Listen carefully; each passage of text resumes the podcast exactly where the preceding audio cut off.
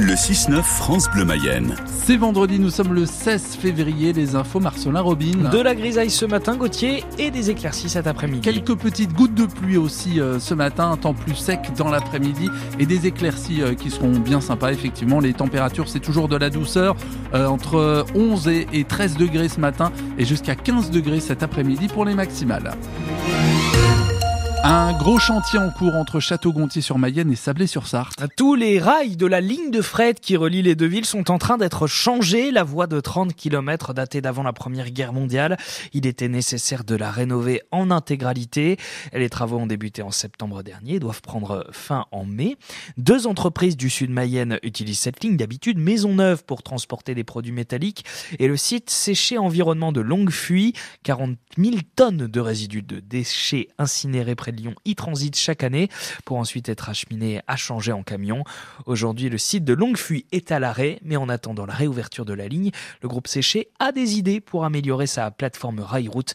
Christophe Chabanex est directeur de la chaîne logistique. Le projet, c'est de rallonger nos voies en parallèle de la rénovation qui se fait sur euh, la ligne Sablé-sur-Sarthe Château-Gontier de façon à permettre des développements au niveau des infrastructures et notamment permettre à d'autres entreprises euh, mayennaises et, et, même en dehors de la Mayenne de faire du transport multimodal en bénéficiant des infrastructures que nous aurons mises en place. On a un site qui dispose de pas mal de places pour permettre à d'autres entreprises potentiellement de s'implanter un peu plus loin sur le site. Donc ça peut être des zones de stockage, ça peut être des zones de transit. Pour l'instant, il n'y a pas de projet concret, mais euh, en fait, cette rénovation est là pour créer des opportunités.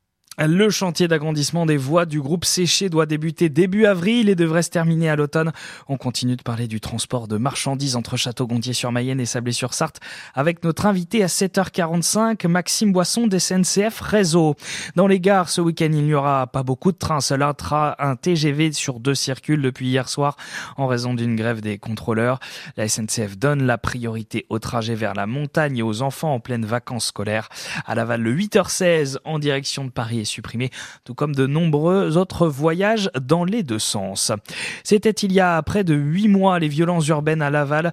De jeunes hommes ont été condamnés cette semaine par le tribunal de Laval. Ils ont reconnu avoir participé au cambriolage d'un magasin de meubles, d'un bar tabac et à l'incendie du McDonald's de Saint-Nicolas, du quartier Saint-Nicolas dans la nuit du 28 au 29 juin dernier.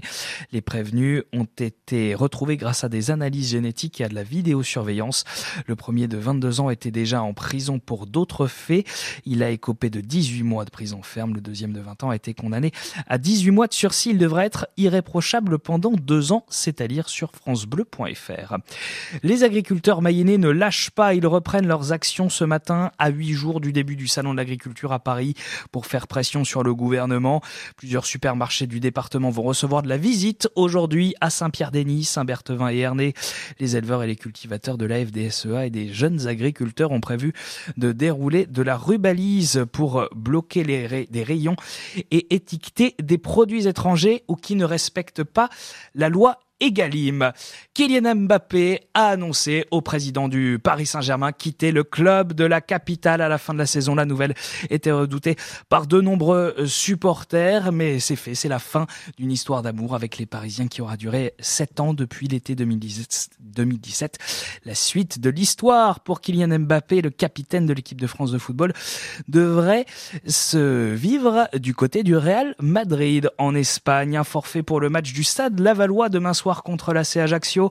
Il s'agit du jeune défenseur Irvin Lomami qui a connu sa première titularisation samedi dernier à Valenciennes. Il est touché à la cuisse. En revanche, bonne nouvelle, Djibril Diao et Jimeroy, qui étaient absents dans le Nord, sont de retour dans le groupe. Le Stade Lavallois qui a annoncé l'arrivée d'une recrue, ou plutôt la signature d'un joueur qui joue avec euh, la réserve.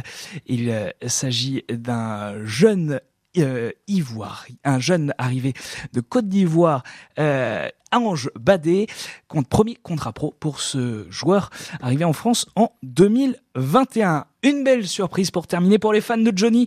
Deux titres inédits du chanteur sont sortis la nuit dernière, six mois après la mort, six ans après la mort du boss euh, Swazigbourg. Deux titres qui ont été oubliés pendant un demi-siècle dans un studio londonien. Non, non, non, reste non, pas. Il se battre et mourir pour la seule gloire d'un empire.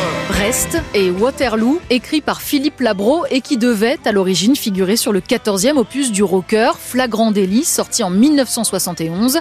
Sauf que les bandes étaient enregistrées au nom de Lee Hallyday, le producteur de l'album, et non pas à celui de Johnny, raison pour laquelle elles ont mis si longtemps à être découvertes. Deux nouveaux inédits donc, qui viennent s'ajouter à ceux déjà dévoilés fin 2023, Un cri et Grave-moi le cœur. Ce que je suis, je l'ai arraché à la vie. Ce que je suis, je ne suis qu'un cri.